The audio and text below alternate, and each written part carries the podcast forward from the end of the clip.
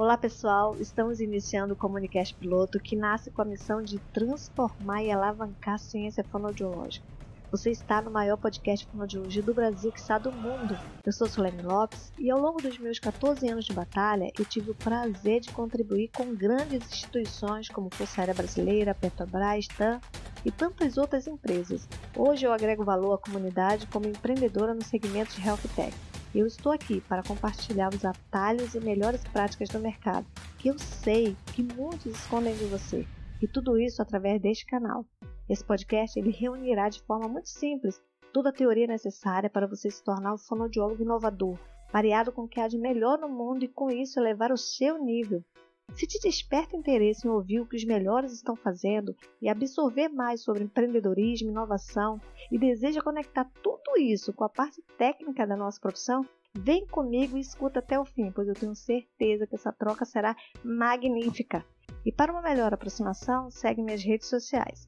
Instagram, arroba sulene.lopes, LinkedIn, Suleni, Facebook, suleni.lopes, YouTube, Suleni Lopes e Twitter, suleni_lopes. E vamos chegar já com o pé na porta. Já com questionamento: qual a fonoaudiologia que queremos ter daqui a 5, 10, 15, 20 anos? Você se vê dentro da fonoaudiologia fazendo as mesmas coisas? Onde queremos chegar com a ciência fonoaudiológica? Para entendermos um pouco hoje, eu vou fazer um convite a você para fazer uma viagem comigo.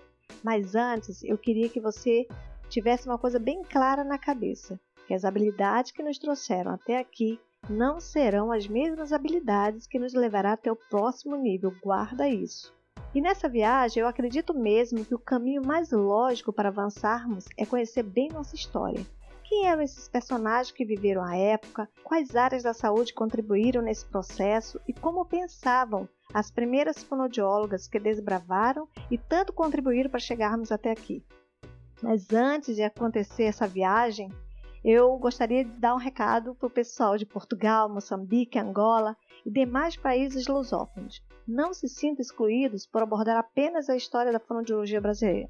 Eu terei o imenso prazer de batermos um papo e trocarmos experiência. Entre em contato comigo, eu estou aberta para ouvir a história da comunidade de vocês e estou bastante curiosa também. No momento, eu vou me ater apenas ao Brasil, pois é aqui que eu estou no front. Mas vamos lá!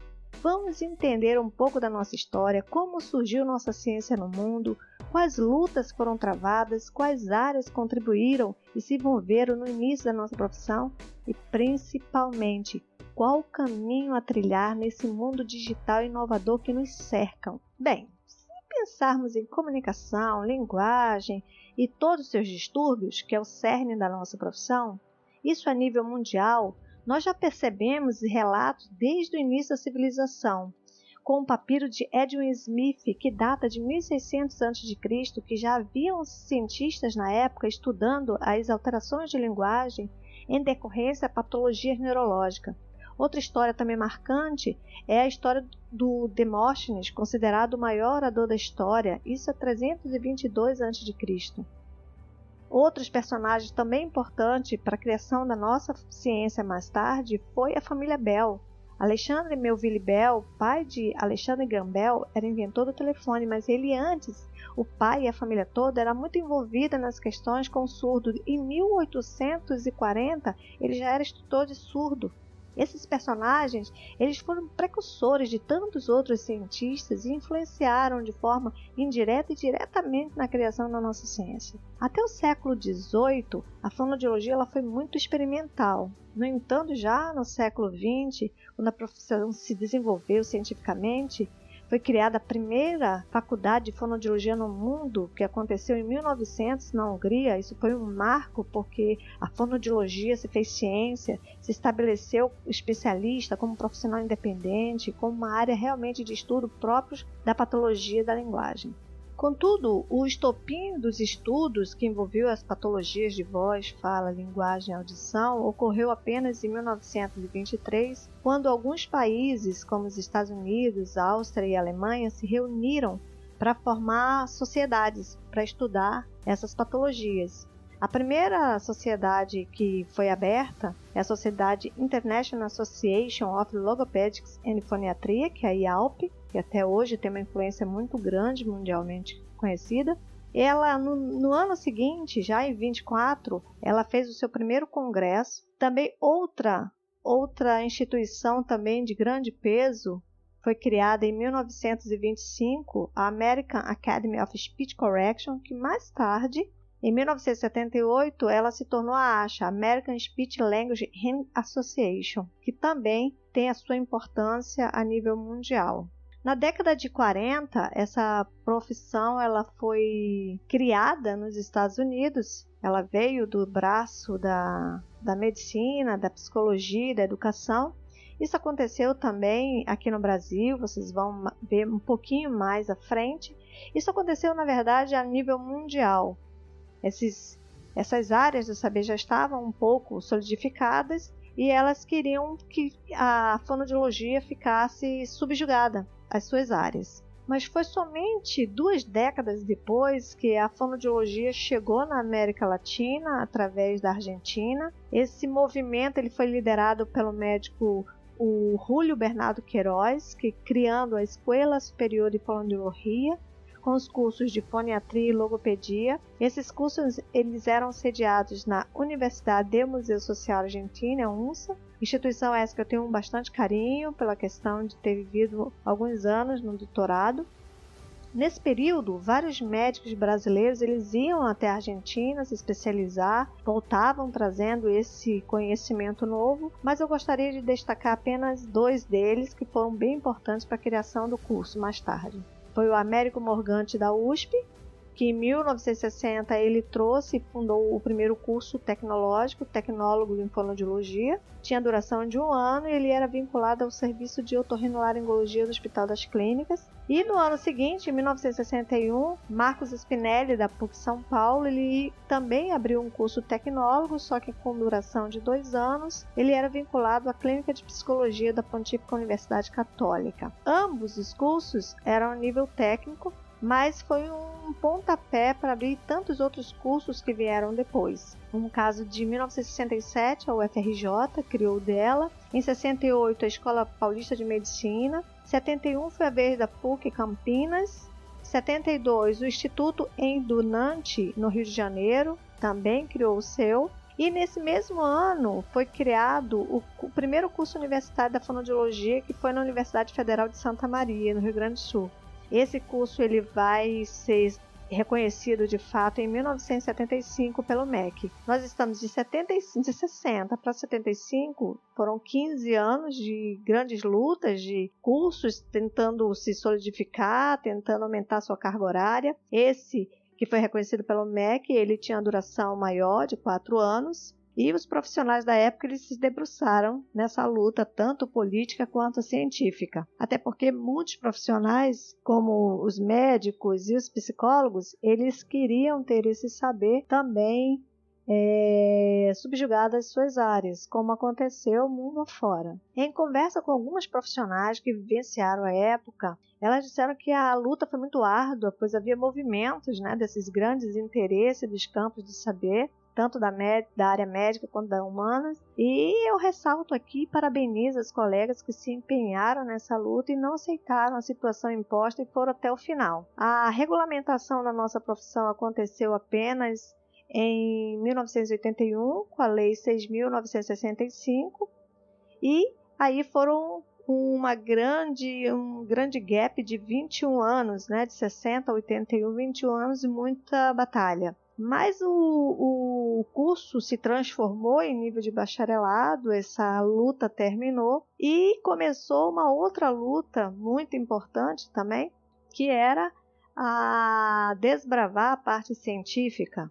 É, teve um, inclusive elas, algumas delas relataram que por ter esse movimento político é, tendo que ser mais engajado, perdeu-se um pouco. Na época, a literatura era muito era estrangeira, Estados Unidos e, e, e espanhola, e nós tivemos que fazer, nos especializar, fazer mestrado, doutorado, se solidificar enquanto ciência genuinamente brasileira. Na época, tínhamos só quatro áreas, grandes áreas. Hoje, Segundo o Conselho Federal de Fonoaudiologia, de abril de 2020, nós somos 46.087 fonoaudiólogos atuando no Brasil e hoje temos 12 diferentes especialidades. O quanto que nós crescemos e nos solidificamos em consciência. Entender como se deu essa criação, as lutas ocorridas para a regulamentação, eu pude compreender um pouco melhor o perfil enquanto estava na graduação de profissionais frente a outras áreas da saúde, é, eu percebi que era um perfil mais passivo, que ainda existia uma interferência histórica das áreas vividas lá atrás. Desde o início da universidade, eu fui muito questionadora, eu era muito segura das minhas colocações e eu realmente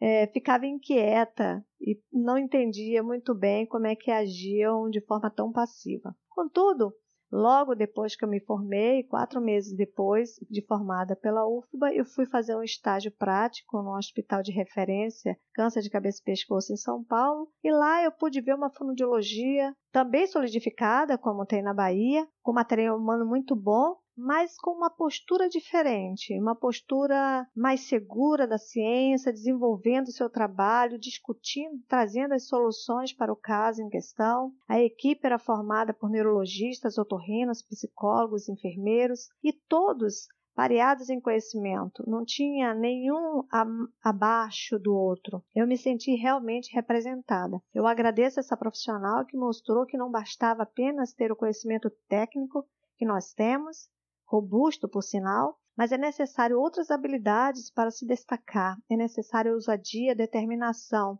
para ser respeitada e se manter no mercado. E hoje, cada vez mais, essas habilidades estão sendo solicitadas pelo profissional. Não somente o fonoaudiólogo, mas tantos outros profissionais. Para se manter no mercado hoje, não basta apenas a parte técnica. E chegando o momento, nós estamos em 2020 e vivendo eu estava pensando nesse perfil profissional mais ousado, que se questionava, que busca inovar nas práticas cotidianas, e eu percebo que o fonoaudiólogo, ele realmente, da parte mais técnica, que é chamada das hard skills, né, as habilidades técnicas, como mestrado, doutorado, nós somos hoje uma potência em termos científicos, nós exportamos nós temos um material humano muito bom, estamos levando ciência realmente genuinamente brasileira, com técnicas desenvolvidas aqui, como eletroestimulação, como a própria dermatografia. Então nós estamos pareados com os melhores, mas eu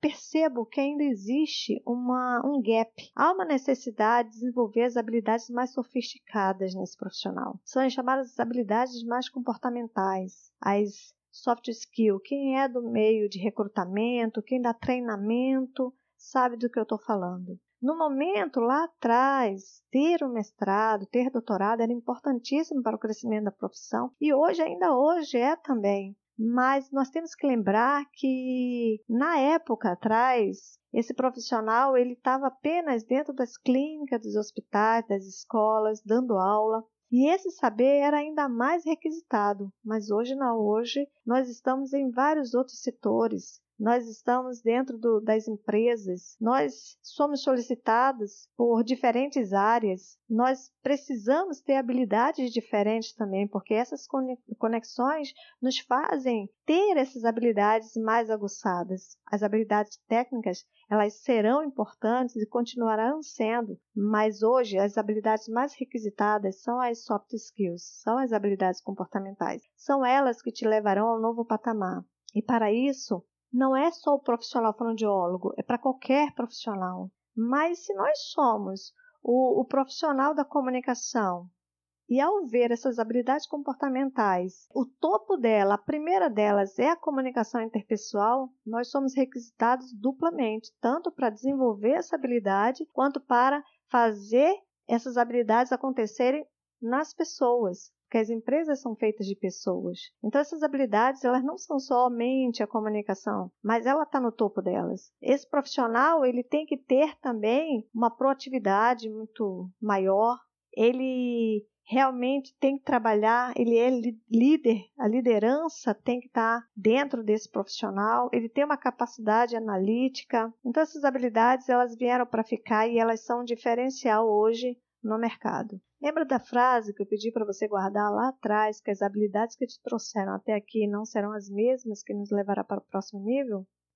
Então, voltando na questão da parte técnica, isso eu acho que a gente já se solidificou. Nós temos uma produção científica única, já tem bastante, nós temos conteúdo de peso, nós estamos exportando, como eu já falei, mas eu percebo que nós precisamos deixar a síndrome do vira-lata, como dizia Nelson Rodrigues. Não só dentro da fonoaudiologia, mas muito brasileiros, eles tendem a valorizar o que vem de fora. Mas nós somos um material bom, nós apenas temos que nos desenvolver em outras habilidades para ficarmos imbatíveis. Estamos em plena pandemia, falar de health tech, presença digital, telefonodiologia, empreendedorismo, inovação nunca foi tão importante. Mas a gente sabe que a tecnologia ela já existe há muitos anos, há mais de 30 anos. A telemedicina é da década de 90. Mas somente agora a telefonodiologia saiu do papel. Nós estávamos fechados na, em resoluções. nós estávamos fechados num, num formato que já não cabe mais. Será se ainda estamos vivendo, sofrendo os fantasmas do passado, vivendo em nosso mundo fechado? Quando que vamos nos livrar dessa passividade toda? Não podemos almejar mudanças esperando que o outro mude ou esperar que uma instituição faça um movimento uma área saia na frente, é necessário que essa mudança comece por mim, por você. Mas você deve estar se questionando, Suleni, como é que eu faço para construir uma nova fonoaudiologia? Como eu faço para contribuir nessa construção? É muito simples, mudando a mentalidade. Não podemos fazer e pensar as mesmas coisas e esperar mudança. Ou nos preparamos de fato para enfrentar o mercado inovando em nossas práticas, ou vamos contribuir para a morte de muitas das nossas partes técnicas. E pior, fingindo que estamos muito tecnológicos. Mas o que temos mesmo é apenas presença digital. E para não ficar aqui na frase, ah, precisamos mudar, precisamos mudar, vamos ver, vamos saber um pouco quem é esse empreendedor, quem é essas novas habilidades que precisam ser, ser adquiridas. E aí buscar sim fazer uma autoavaliação e perceber: temos esse DNA empreendedor? Temos essas habilidades ou temos que adquiri-las? Mas fica tranquilo, eu tenho uma boa notícia. Essa forma de agir, de pensar é perfeitamente replicável ela é aprendida. Você deve estar se perguntando, empreendedor? Não, eu não quero abrir empresa, eu não quero criar nenhum serviço, nenhum produto. Eu estou muito bem na instituição que eu estou, estou feliz, mas você pode ser empreendedor dentro dessa instituição. Inclusive, ah, chamamos isso de intraempreendedorismo. Será se você está empreendendo aí dentro da sua instituição, da sua clínica? E como é que é esse fonoaudiólogo empreendedor? O fonoaudiólogo empreendedor, ele assume responsabilidade para si. Ele não espera que o outro vá fazer. Ele já toma a frente e vai fazendo. Ele gere a sua própria carreira. Ele tem muita atenção nos detalhes. Ele busca inovar a prática cotidiana.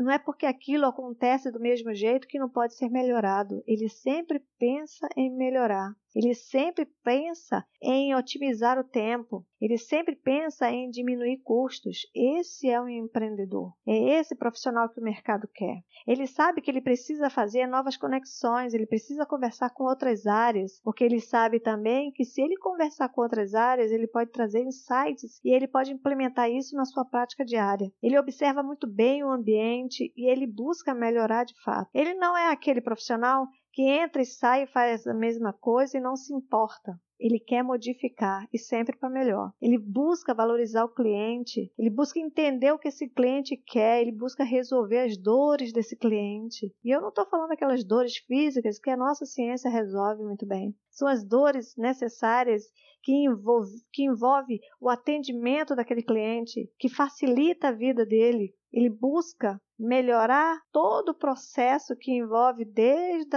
o momento que o paciente entra na sala ao momento que sai. Ele busca encantar esse paciente. Já que eu falei aqui de mudança de mentalidade, eu dei algumas dicas de o que é um fonoaudiólogo empreendedor, vamos começar com o sentimento de abundância, compartilhando com seus colegas de profissão e, de fato, contribuindo na construção de uma nova forma de pensar dentro da fonoaudiologia. E, com isso, transformar e alavancar a ciência fonoaudiológica, que é o objetivo desse podcast. Não pense que eu vou me ater aqui e me restringir apenas ao nosso mundo. Eu trarei pessoas com conhecimento diverso de outras áreas que estão fazendo a diferença nos seus mercados e que abrirão o seu olhar para o mercado atual. Aqui o papo não é baseado apenas em, em teoria, porque isso você não precisa de mim, isso você consegue em qualquer livro. Aqui nós valorizamos a prática, o campo de batalha, a experiência. É nesse espaço, aqui nesse espaço, você vai criar conexões, ter insights,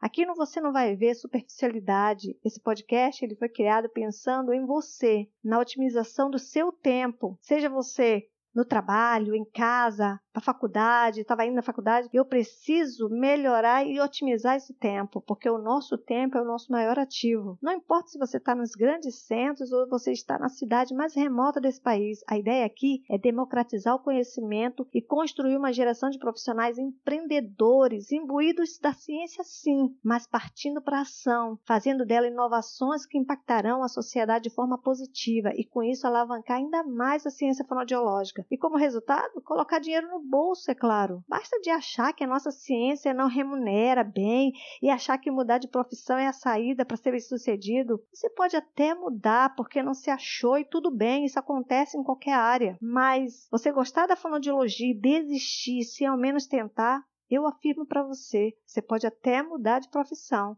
Porém, se você não mudar de mentalidade, você vai ficar rodando em círculos pois toda e qualquer profissão tem suas dificuldades. E quem perceber isso primeiro, cara, vai sair na frente. O caminho, ao meu ver, é se encontrar dentro da sua profissão, é focar no seu mercado, procurando solucionar o problema do seu cliente. E não adianta ler livros, fazer milhões de cursos, escutar todos os podcasts. Você só traz valor de fato para a sociedade quando transforma todo o seu conhecimento em ação e de preferência com inovação. Enfim, eu estou aqui para tirar você da zona de conforto mesmo. E se isso fez algum sentido para você, vem comigo e vamos transformar a fonoaudiologia. Lembrando que eu sou bem aberta nos meus canais de comunicação e valorizo bastante a troca.